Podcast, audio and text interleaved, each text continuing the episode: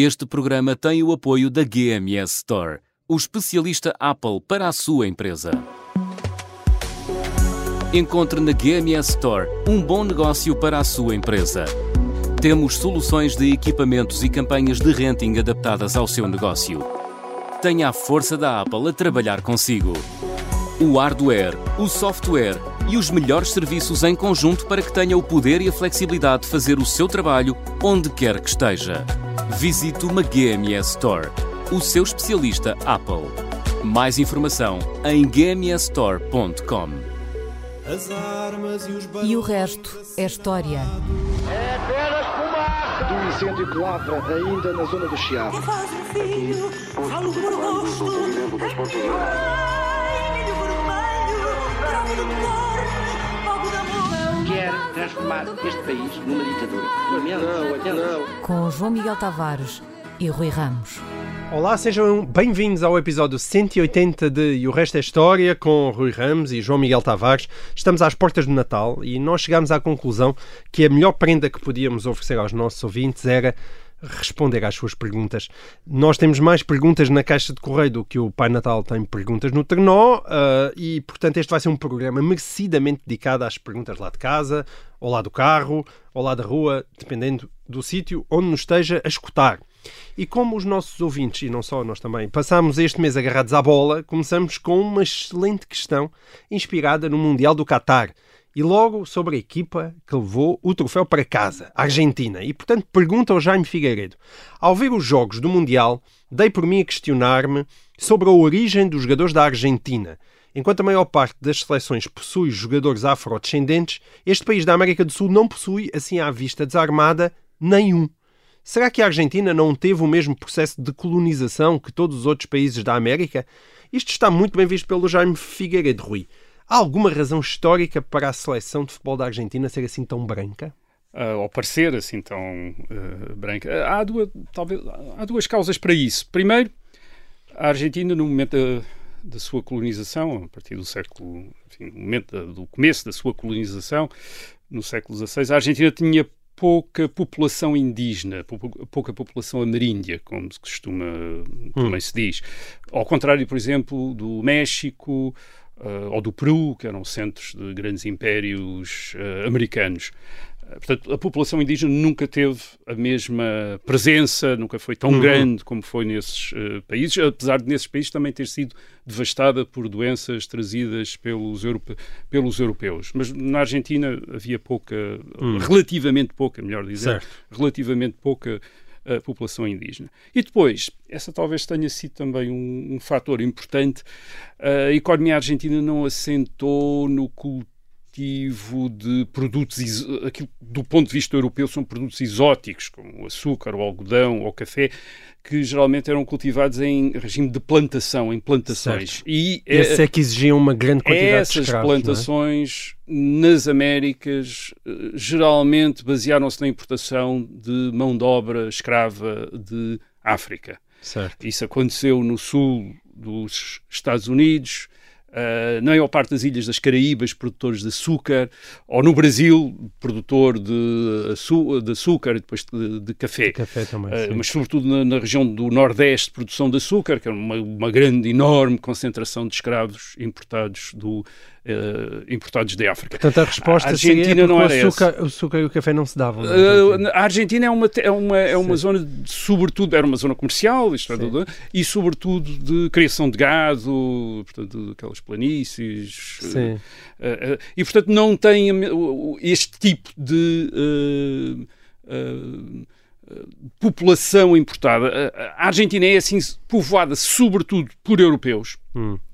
Uh, as estimativas variam, entre 95%, dizem algumas fontes, outras fontes dizem 80%, mas uh, entre 90% a 80% da população da Argentina é exclusivamente descendente de europeus.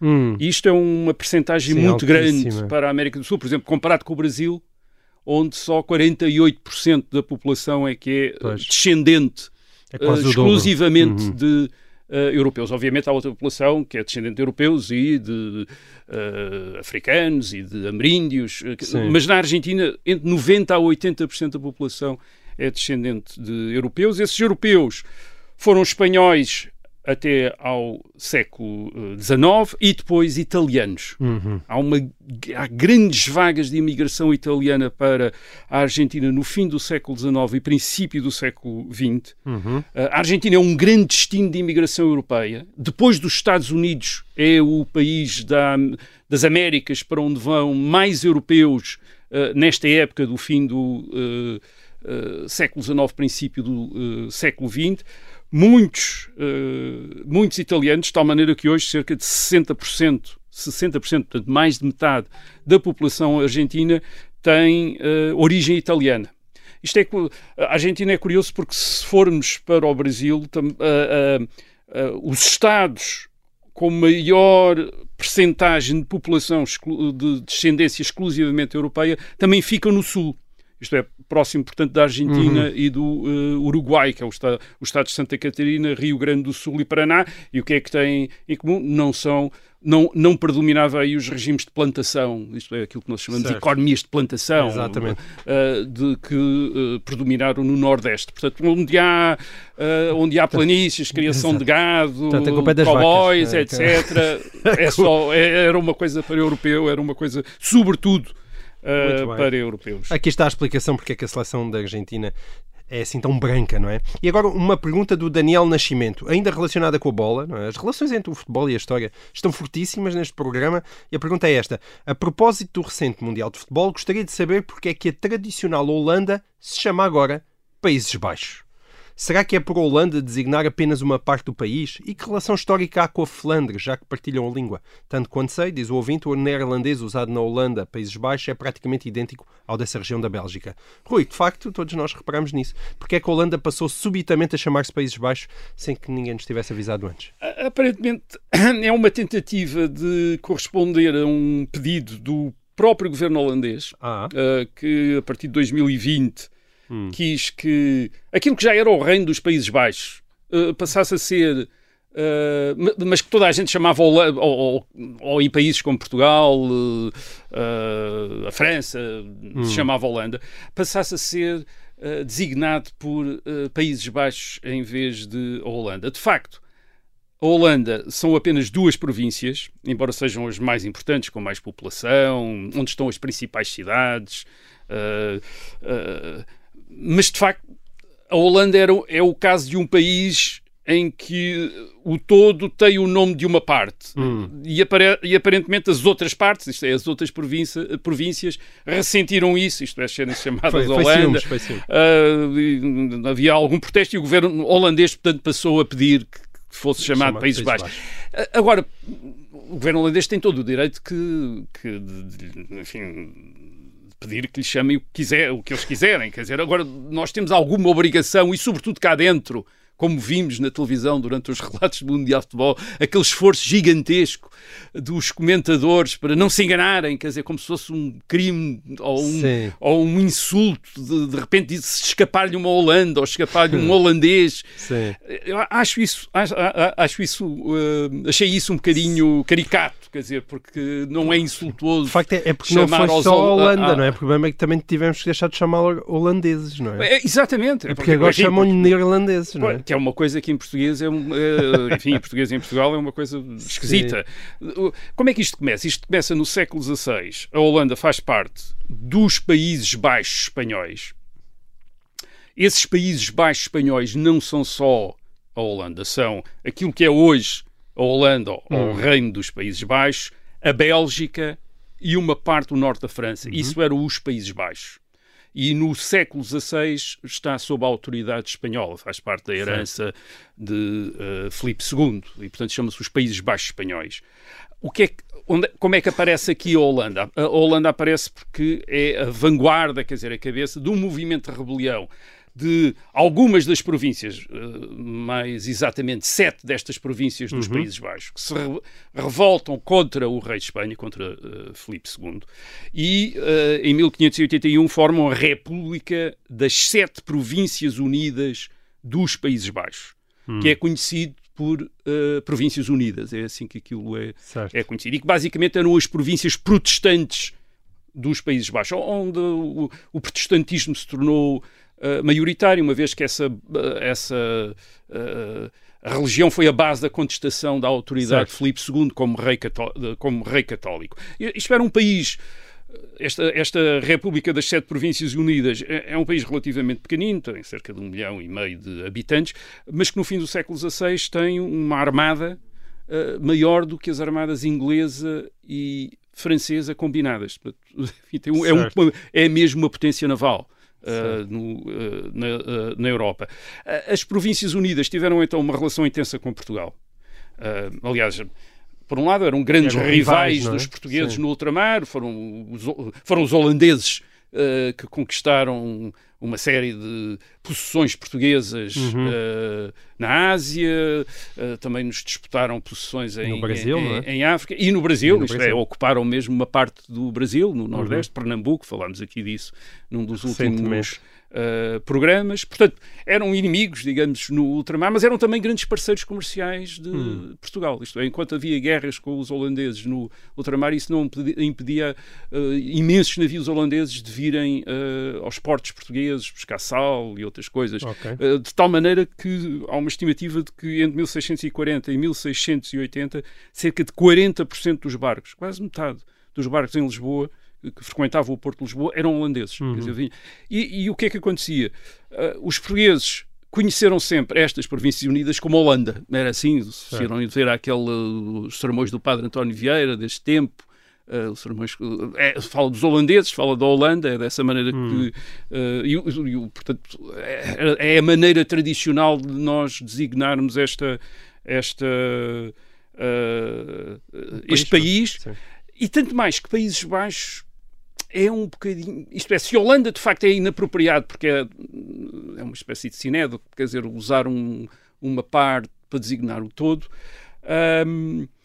um, tratá-los como Países Baixos também é relativamente inapropriado. Já Países Baixos era uma designação que incluía outros países além da, daquilo que nós chamávamos Holanda. Certo. Isto é, a Bélgica, o, uh, o, o Norte de França. Portanto. Uhum. Uh, enfim, pois. quer dizer, Holanda não está certo, mas Países Baixos também poderia argumentar que também não está certo, Sim. porque então aí é tratar o país para além das suas fronteiras, enfim, como, como a, Espanha acabou por ser Espanha, quando Espanha era o nome de toda a Península Ibérica e, a, e o Reino de Leão, Castel, Leão, Castela e depois Aragão acabou por chamar-se Espanha, quer dizer, deixando Portugal de fora. Hum. Uh, há aqui uma questão geral, quer dizer, não, é, é, nós quando pensamos nos nomes que em português damos a, a, regiões, a cidades estrangeiras, e sobretudo aquelas com, com os quais os portugueses tiveram uma longa relação, e portanto há um nome português uhum. para aquelas... Uh,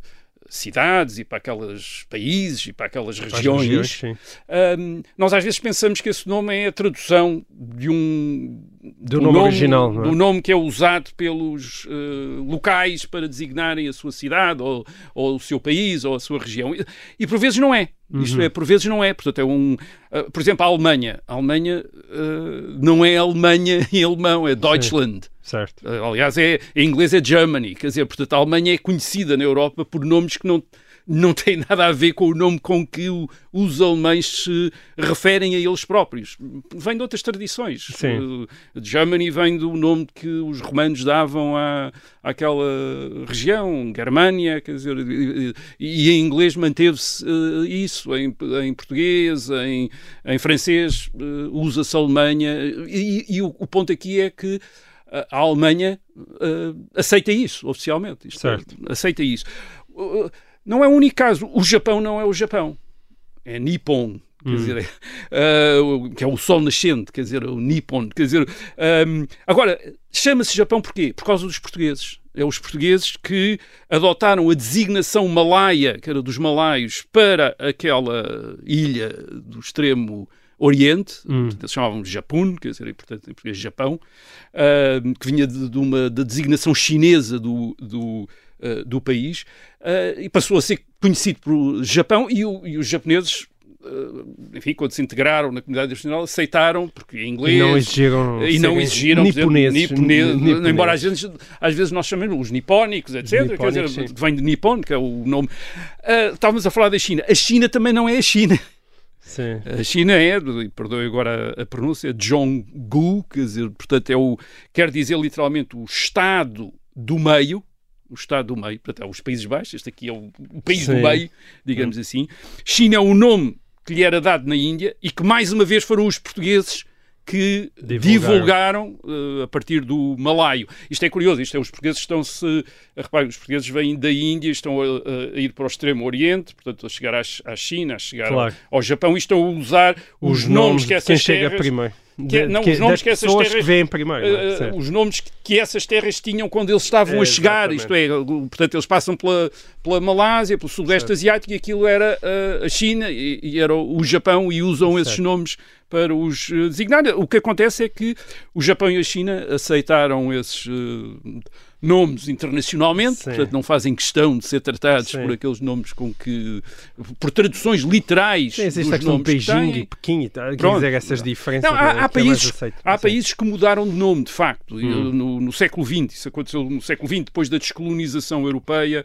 hum, hum, na época, isto é, quando, quando as potências europeias deixaram de dominar no mundo como tinham dominado até então, ah, houve países que, para assinalarem a sua Descolonização, de Uh, é, a sua independência, adotaram novos uh, nomes. O Sri Lanka uh, era o Ceilão, passou a ser o Sri Lanka, o, uh, a Tailândia, enfim, não era propriamente uh, ocupada por uma potência europeia, mas quer dizer, mas não quis estar a ser tratada como os europeus a tratavam. Sião passou a ser Tailândia. Hum. Uh, o Irão também fez questão de deixar de ser Pérsia e passar a ser uh, Irão, que era o nome de facto que era O que, que era se lamenta, si o que se lamenta, porque Pérsia é muito bonito e tem É, uma, uma mas, velha mas tradição. Irão, que é a terra dos puros, acho que é- quer dizer Certo. terra dos puros. Ah, e em África também vários, algum, vários estados mudaram de nome em relação aos- ao nome que tinham os territórios coloniais ah, quando se tornaram independentes. Portanto, o Alto Volta tornou-se o Burkina Faso em 1984. Mas isso são casos em que. ah, não havia uma, no caso do Burkina Faso, não havia uma grande tradi- tradição anterior de designar aqueles países. Sim. Agora, no caso dos chamados hoje Países Baixos, e que nós conhecíamos como eh, Holanda, há uma grande tradição, uma tradição local, e, portanto, eh, de repente, mudar a designação em português dentro de Portugal, não estou a dizer que o Certo. Estado português não se eh, relacione com o reino dos Países Baixos, designando-os por eh, Países Baixos, mas cá dentro, quer dizer, a falar dos holandeses, Vamos Sim. começar a falar dos neerlandeses, que é uma coisa que nós não sabemos. Por exemplo, os ingleses não falam de. de- de, eh, são capazes de dizer Netherlands, mas depois a população são os Dutch. Quer dizer, Pois, quer dizer Dutch, quer dizer, é assim Enfim. Que, se É. lhes referem. Quer dizer. uma boa confusão. Ah, bom, olha, Rui, É agora... uma, é uma confusão que não podia não existir. Isto é, não existia antes. Nós antes sabíamos onde é que Quisemos ficava a Holanda e quem, é, e quem é que eram os holandeses. Agora não sabemos como é que devemos designar aquilo e, e parece tudo muito artificial e falso e forçado e Sim. um bocadinho ridículo. Olha, e agora saímos do mundo da bola, embora continuemos dentro do retângulo. Pergunta ao Carlos Cardoso, pergunta do Carlos Cardoso: porquê é que Portugal cresceu territorialmente para sul de uma forma tão reta, levando à formação do atual retângulo? Ou seja, por que razão a conquista não foi mais para o interior da península ou mais para o litoral atlântico? Pergunta ao Carlos. Ah, nunca tinha pensado nisto, Rui, mas agora quero muito saber a resposta. Porquê é que Portugal cresceu a direito e porquê é que só se estendeu para sul e não para este ou até para norte? Hum, porque os outras potências peninsulares não deixaram, Ah, não basicamente. o Dom. Afonso Henriques bem tentou ir para outros lados. Ah, ele ocupou várias vezes os condados do sul da Galícia, ah, da Hum. Galiza, Límia e Toronho. Ah, em, mil, em 1136 ocupou Tui. Ah, é é os- o- ah, inicialmente são é os reis de Leão e Castela, o, do- Afonso VI e Afonso VII, aliás, parentes do, do, de Dom Afonso Henriques, que o impedem e, portanto, que mantêm o Rio Minho como fronteira entre o Reino de Portugal e o Reino de Leão. Ah, ah, mas Dom Afonso Henriques não ficou só por aí. Em 1163 também conquistou Salamanca, portanto, avançando ah, para leste. Ah, depois teve de ceder, mas obteve o que é hoje o Trás dos montes. Montes. Portanto, aí é Ah, cresceu. sim. nunca se sabe exatamente se ele queria, isto é, há alguma discussão sobre se ele queria de facto ocupar estes territórios para aumentar o reino de Portugal com esses, o seu reino, portanto com esses territórios, ou, ou se estava, ou se, ou se havia uma coisa, havia já alguma noção de que aquilo eram territórios estrangeiros para o reino de Portugal e que o rei, o, o rei de Portugal estava a ocupá-los apenas pa- como para negociar com o rei de Leão Sim. e de Castela, isto é, como uma espécie, obter alguns trunfos para poder depois trocar nas mesas de, eh, de enfim, em termos de negociação eh, depois. Ahm, eh, nós, nós no século XII temos cinco reinos cristãos no norte da península, Portugal, Leão, Castela, Navarra, Aragão, todo- eles têm front- frentes co- com os muçulmanos. Hum. Uh, e uh, acontece é que, e, e, portanto são reinos da reconquista, portanto, são reinos que se propõem a recuperar terras que outrora tinham sido cristãos, uh, cristãs e que, tinham sido, e que teriam sido ocupadas pelos muçulmanos a partir do século VIII. E, portanto, são, há essa ideologia da reconquista para ocupar aquelas uh, as terras. Acontece é que os reis de Leão e Castela, uh, no no século XII, decidem várias, várias vezes que todos os territórios muçulmanos que ainda não estão ocupados por reis cristãos lhes pertencem a eles, independentemente do, do, do, Hum. do reino cristão que está, enfim, na frente. Ok. Uh, Rui, vou-te interromper aqui, sim. porque chegamos ao final do tempo desta nossa primeira parte. Nós voltamos já a seguir com mais Reconquista. Até lá.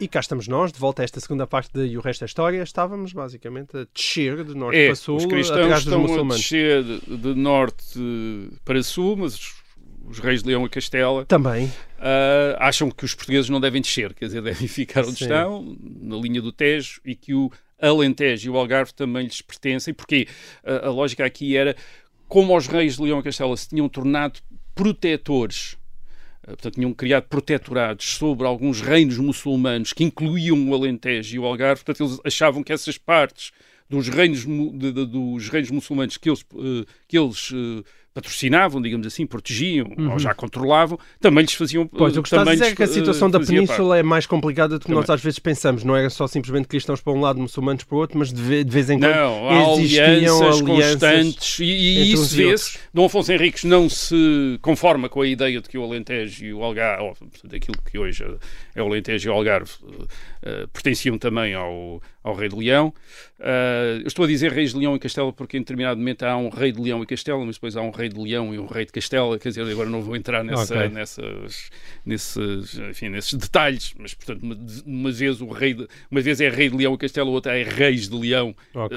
o Rei de Leão e Rei de Rei de Castela. Castela. Irmãos, aliás, quer dizer, mas. eh, ora bem, o Dom Afonso Henriques não se, não se conforma com a ideia de que quer dizer, o Alentejo e o Algarve se- fazem parte das conquistas futuras do eh, Rei de Leão e Castela e em 1169 eh, tenta ocupar Badajoz, Hum. portanto, que era a mais importante praça forte muçulmana no, no ocidente da Península eh, Ibérica. E aí o Rei de Leão, Fernando II, intervém Hum. Uh, ele assina um pacto de defesa mútua com os muçulmanos para está. proteger os, uh, os muçulmanos contra o, contra o Dom Afonso Henriques, ataca, consegue derrotar o Dom Afonso Henriques em Badajoz, até prendê-lo, ele é capturado e fica dois meses preso do Fernando II, uh, e, e em troca, hum, para, enfim, para ser libertado, tem de ceder uma série de castelos que ele tinha ocupado, que Dom Afonso Henriques tinha ocupado, quer na Galiza, nos condados, Certo. nos tais condados de Límia e de Toronho, uh, quer no, a leste do Guadiana. Isto é, o, portanto, o reino de Portugal já se tinha expandido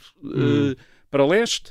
uh, e é esta derrota de Badajoz em 1169 que obriga a recuar, digamos, para Ok. o Ocidente. Portanto, não, quer dizer, se Dom Afonso Henriques tivesse sido bem sucedido, não sabemos, mais uma vez, quais são as verdadeiras intenções dele conquistar Badajoz, mas imagina que fossem quais fossem essas- intenções. Ele tinha sido bem sucedido, tinha ocupado Badajoz, tinha conseguido consolidar-se em Badajoz e provavelmente não tínhamos um retângulo, tínhamos uma forma geométrica um bocado mais Sim, bujuda. esquisita, Bujuda. quer dizer, eh, o, o Algarve é... Sim, é- ali é- na zona do, do Guadiana nós também temos um retângulo com uma dentada Sim. jeitosa, exatamente que é, É. que é o Guadiana. Que é o- exatamente, estamos do outro lado também, não, não, não aceitamos o Rio, ou o Rio não ficou como fronteira, que era a fronteira óbvia, Certo. mas não, não, não, ficou, não, não foi esse o caso. O Algarve é, é conquistado em 1249 e mesmo nessa altura com protestos do eh, rei de Castela, e que só mais tarde, eh, em 1253, é que reconhece o Hum. Algarve como parte do eh, reino de Portugal. E Também assim, era protetor do reino dele. eh, era, porque ele era o, o, o- o rei de o, o, rei de Castelo era, era protetor do rei muçulmano de Niebla, de que Faro era dependente. Portanto, uhum. ele achava, bem, se eu sou protetor de Niebla, também, Faro também pertence. O, o Dom Afonso III, que é com, completa a, a, a, reconquista do Algarve, o que é que ele faz? Uh, ocupa as praças castelhanas de Aroz e de Aracena, na Andaluzia, isto é, como troca. Portanto, há aqui o. Isto é, não quer dizer que fosse intenção dele avançar, expandir o reino de Portugal para o leste, mas nitidamente está ali a ocupar aquelas praças para ter moeda de troca com os. Para reconhecer uh, o Algarve. Para, para, neste caso, para reconhecer a, a conquista de, de, Faro. e é consegue, não é? E consegue. O, o, os reis de Portugal, atenção, os reis de Portugal, mesmo depois de 1249, quer dizer, ocupado o Algarve, portanto, formado mais ou menos o, o retângulo atual, eles nunca se contentam muito com o retângulo. Quer dizer, se nós, enfim, além de pretenderem várias vezes tornarem-se reis de Castela, quer dizer, alguns deles têm essa ideia também, uh, mas, por exemplo, quando avançamos para o século, uh, fim do século XIV, princípio do século XV, o, o Dom João I pensa, uh, depois do fim da guerra com Castela, pensa em tentar uma aventura de, de expansionista no reino de Granada, quer dizer, uhum. que ainda há um reino muçulmano na península, que só no eh, que só no fim do século XV é que é, é, que é extinto. Portanto, ainda pensa nisso. E depois vai uh, conquistar Ceuta em 1415, que é uma espécie de continuação da Reconquista. Isto é, uhum. é passar para o lado, do outro lado do Estreito, passar para a África eh, eh, mas a África também era visto como uma terra que tinha sido cristãos, eh, tinha feito parte do Império Romano e, portanto, também era, também era terra de reconquista, digamos uhum. assim. Uh, portanto, há a ideia de. E, e, e, obviamente, é uma reconquista que leva ao Reino de Portugal para, enfim, deixar de ser um. Uh, o retângulo. Portanto, não, o retângulo não era uma coisa absolutamente. Enfim, nós ao fim de muitos séculos, temos quase como uma, enfim, predestinado, digamos Sim. assim, uh, mas não, não era necessário, podia ter, enfim, Dom Afonso Henriques podia ter conquistado Badajoz e provavelmente também tinha mantido umas partes da Galiza e, portanto, enfim, e não tínhamos bem este, Muito não teríamos bem. tido este retângulo. E já que estamos a falar da expansão, o José Pedro Escaleiro ouviu o nosso programa de outubro sobre o nascimento daquilo que hoje chamamos o sotaque brasileiro e sugeriu que falássemos também do dialeto português de Malaca. De facto, o chamado crioulo de Malaca, também conhecido como papiá cristão, está em grande declínio atualmente na Malásia. Estima-se que apenas poucas dezenas de pessoas ainda sejam capazes de o falar atualmente, mas não deixa de ser impressionante a resiliência de um dialeto cujas origens remontam ao início do século XVI, quando Afonso de Albuquerque conquistou Malaca e os portugueses passaram a dominar o seu estreito a partir de 1511. Tendo em conta que Portugal só conseguiu dominar Malaca durante 130 anos, até ser tomada pelos holandeses em 1641, como é que a chamada comunidade cristã, de cristão, e o seu crioulo de origem portuguesa conseguiram sobreviver até hoje. Tens alguma ideia sobre isso, Rui? Há várias ideias, eh, há várias ideias eh, sobre isso. A primeira, a primeira coisa a ter em conta é que o português, nos séculos XVI e XVII, chegou a ser uma das línguas francas do comércio e das relações internacionais na Ásia. Isto porque uh, nós às vezes pensamos uh, que os portugueses eram apenas os intermediários entre a Ásia e a Europa. Hum.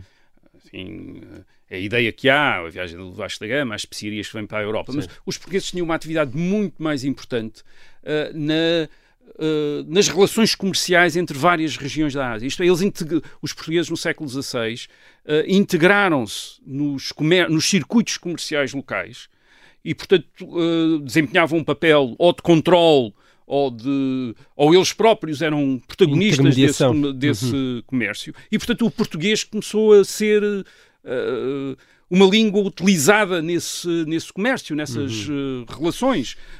por exemplo, quando os holandeses chegam à, à, Ásia no século XVII, uh, eles uh, usam durante muito tempo o português para contacto com os poderes hum. locais. Portanto, o português era uma espécie de inglês uh, naquela certo. zona, quer dizer, era usado e, portanto, há presença e influência do português em várias línguas locais. Segundo, além, do, além desta presença do português, resultado, repito, do papel dos portugueses no comércio, sobretudo no comércio marítimo, uh, na, na Ásia. Uh, temos depois a missionação. A missionação uhum. é uma dimensão fundamental da expansão portuguesa.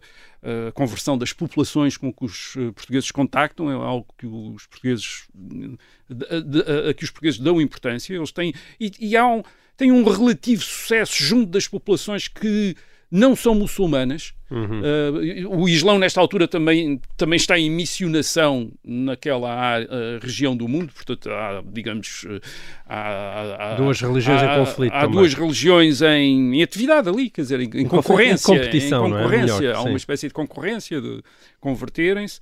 Um, e esta conversão. Um, no caso português, ao catolicismo, eh, reforça os laços com os portugueses.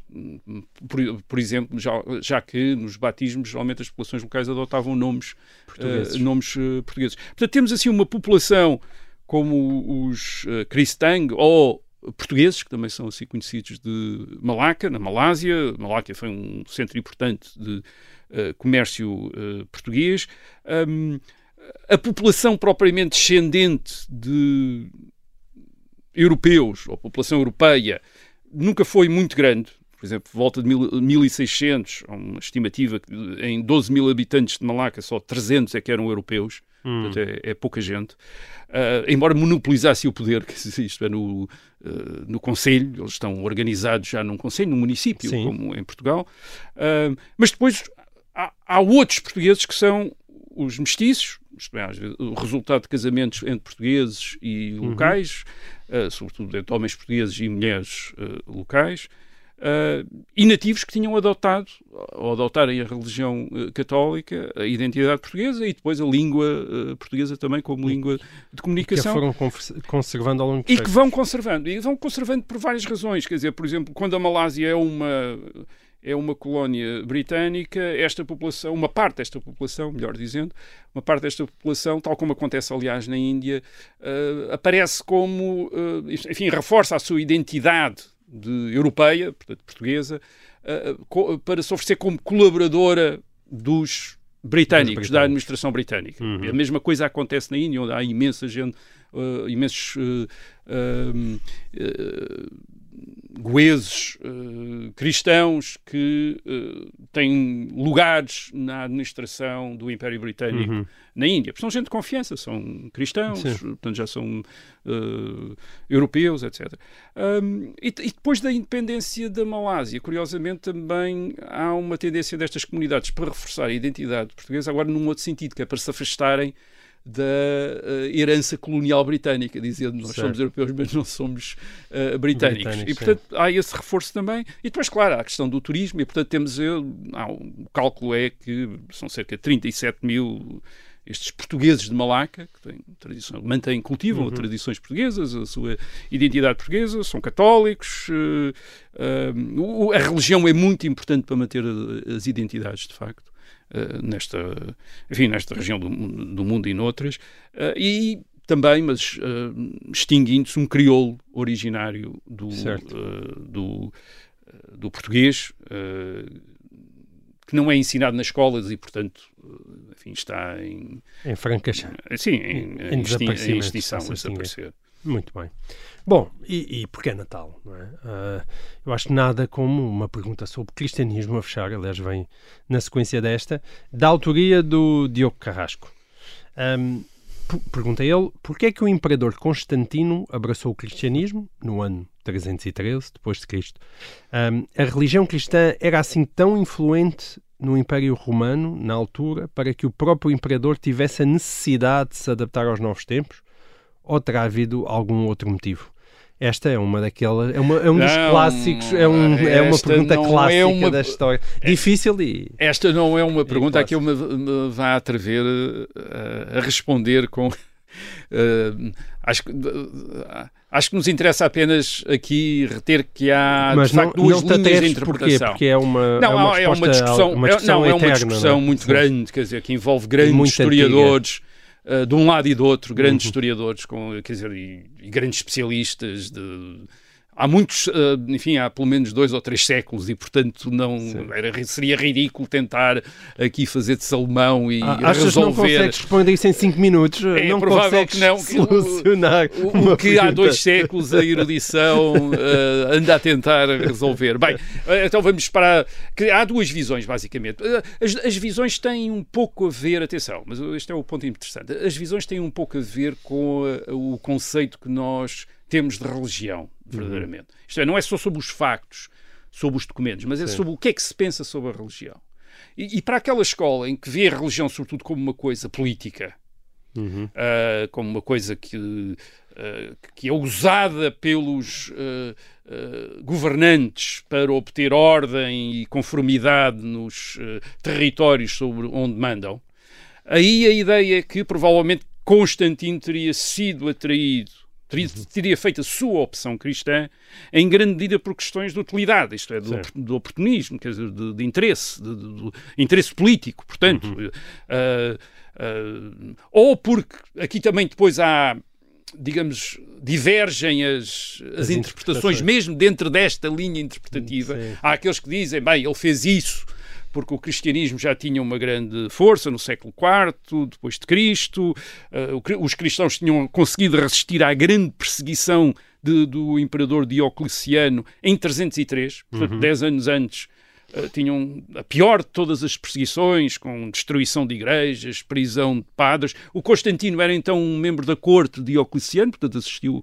a toda esta perseguição, não fez, aparentemente não, não terá feito nada, quer dizer, mas, uh, mas a perseguição teria, digamos, teria demonstrado que não era possível erradicar o cristianismo, isto é, que estaria já com uma importância demasiado grande, portanto, daí, daí talvez pudesse ter sugerido a um destes poderosos, um destes romanos poderosos, a ideia, bem, se não os podemos vencer, vamos tentar cooptá-los, vamos tentar cooptá-los. Portanto, esta, esta é uma, é uma das uh, versões desta teoria utilitária de, uhum. da conversão de eh, Constantino.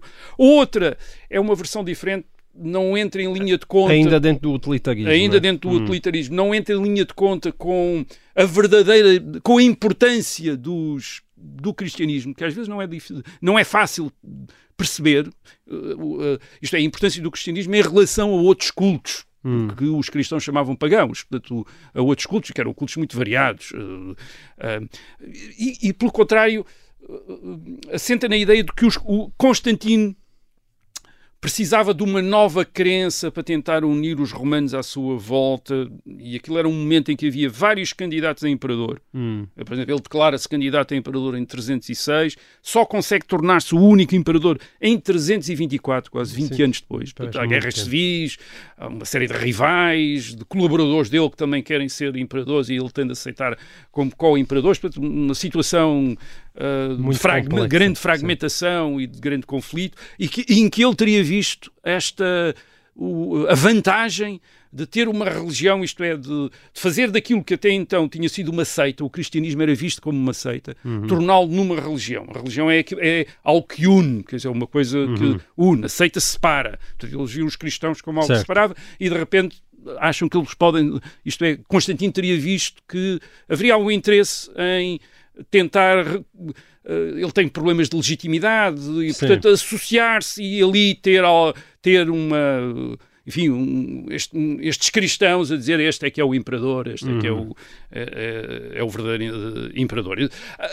Sendo verdade que em 313 aquilo que ele faz é um edito, o edito de Milão, que é de tolerância, não é só para os cristãos, mas é para todos os cultos, quer dizer, portanto, enfim, mas, mas, portanto, mas poderia haver a ideia de que ele se aproximou dos cristãos também com esta uh, enfim, com, com, o cálculo de que, bem, aqui está um grupo hum. que me vai apoiar, quer dizer, que me vai aclamar, certo. etc. E essa é a tal visão utilitarista que olha Pronto. sobretudo para a religião numa perspectiva política. É, a religião é, é, é algo, hum. é, é, algo essencialmente político e um imperador lida com a religião como um político, isto é, como algo que lhe pode interessar, um, um mecanismo que lhe interessa para uh, ou, ou, para aproximar-se de um grupo muito poderoso, ou para fazer de um grupo que pode não ser, podia até nem ser muito poderoso, mas que, que ele podia tornar na base da, da, da, su, da, sua autoridade, de uma hum. autoridade. E há outros social. que têm a tese que, não foi, que ele se converteu não por razões políticas, mas efetivamente religiosas. É, isto é, que o, que o imperador era mesmo crente, isto é, converteu-se ao cristianismo porque acreditava mesmo. Uh, qual é a base desta, digamos, dessa, desta interpretação? É uh, a possibilidade da mãe do, de Constantino, que era uma grega, uh, ser, ter sido cristã, hum. portanto, a, mãe, a, mãe, a mãe dele já era cristã, Uh, portanto, ele é um daqueles imperadores que já não nasce em Roma, nasce no Império, uh, salvo erro, nasce na Sérvia, portanto, uh, uh, naquilo que é hoje a Sérvia. Hum. o, a mãe era grega e era, era cristã, hum. e portanto. Certo. Talvez ele tivesse, de alguma maneira, mantido essa. Enfim, recebido essa. essa alguma influência. E existem dados factuais para sustentar essa tese? Há algumas. Eh, o grande problema aqui é que uh, aquilo que conhecemos de Constantino é, ou, ou é, são fontes cristãs que tendem a torná-lo muito cristão, okay. quer dizer, portanto, e, e tendem a, a, a, acentuar a dimensão cristã de Constantino, até como uma figura quase providencial. Certo. Uh, e, e, portanto, às vezes há uma discussão sobre a uhum. interpretação dessas fontes cristãs. Agora, ele não só se converte, mas organiza também o credo o credo da. Isto é, organiza a Igreja, a, a Igreja Cristã, com, ele convoca um, um concílio, o concílio de Niceia em 325. Um Portanto, não é apenas um. É, isto é, ele tenta organizar a religião cristã. Nas moedas que ele cunha, os símbolos pagãos desaparecem e, e passam a aparecer símbolos cristãos. E, e quando ele morre, em 337 pede para ser batizado na morte, uhum. quer dizer, ele, aliás, não era, portanto, costume ser batizado uh, à nascença, quer dizer, portanto, ele, uhum. ele é batizado, e é sepultado numa igreja em Constantinopla, portanto, isto poderia indicar que ele, de facto, uhum era um crente, isto é, era um cristão mesmo, quer dizer, era mesmo, um, era mesmo um cristão e, portanto, essa seria a resposta mais simples de todas, uh, de todas quer dizer, e provavelmente, às vezes, as coisas mais simples são, são as, mais uh, ou as respostas mais simples são as melhores. Bom, e assim ficamos. Eu desejamos a todos, eu e o Rui, um excelente uh, Natal. Um bom Natal a todos, sim. E, e nós cá estaremos novamente, depois, se calhar com mais uns quilos, para mais uma edição de E o Resto da História. Até lá.